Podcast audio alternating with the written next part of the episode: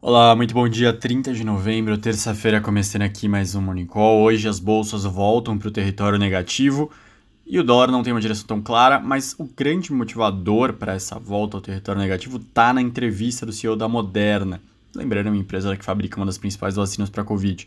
Alertou que tem um risco, sim, de queda na eficácia das vacinas e que demoraria algum tempo para se adaptar a sua vacina para essa nova cepa.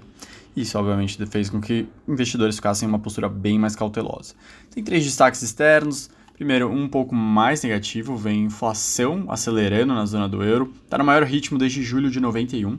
Segundo a Eurostat, o índice de preço ao consumidor CPI acelerou de 4,1 em outubro para 4,9 em novembro, a comparação é anual. O núcleo subiu para 2,6. Lembrando, o núcleo é aquele que se exclui itens de alimentos, energia, que realmente tem mais volatilidade, são mais sujeitos a choques.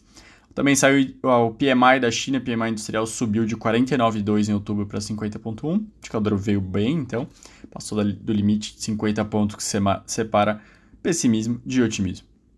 O último destaque externo vem do G7, o, de, o, o, país, o grupo de países dos Estados Unidos, Reino Unido, Alemanha, França, Itália, Canadá e Japão além da União Europeia como um todo, concordaram na relevância estratégica de intensificar a imunização em países em desenvolvimento. As potências globais reforçaram o compromisso de doar 1 bilhão de doses para países de baixa renda.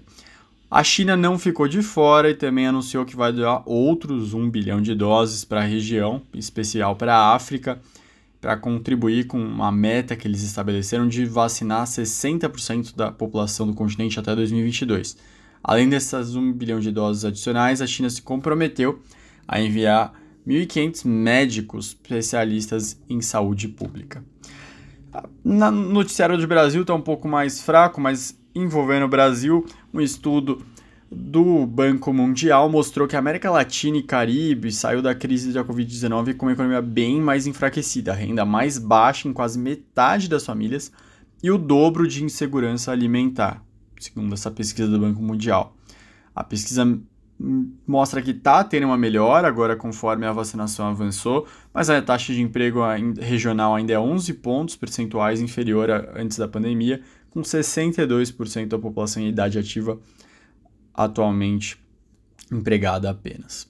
Esses são os destaques dessa terça-feira. Um ótimo dia e até amanhã. Tchau, tchau.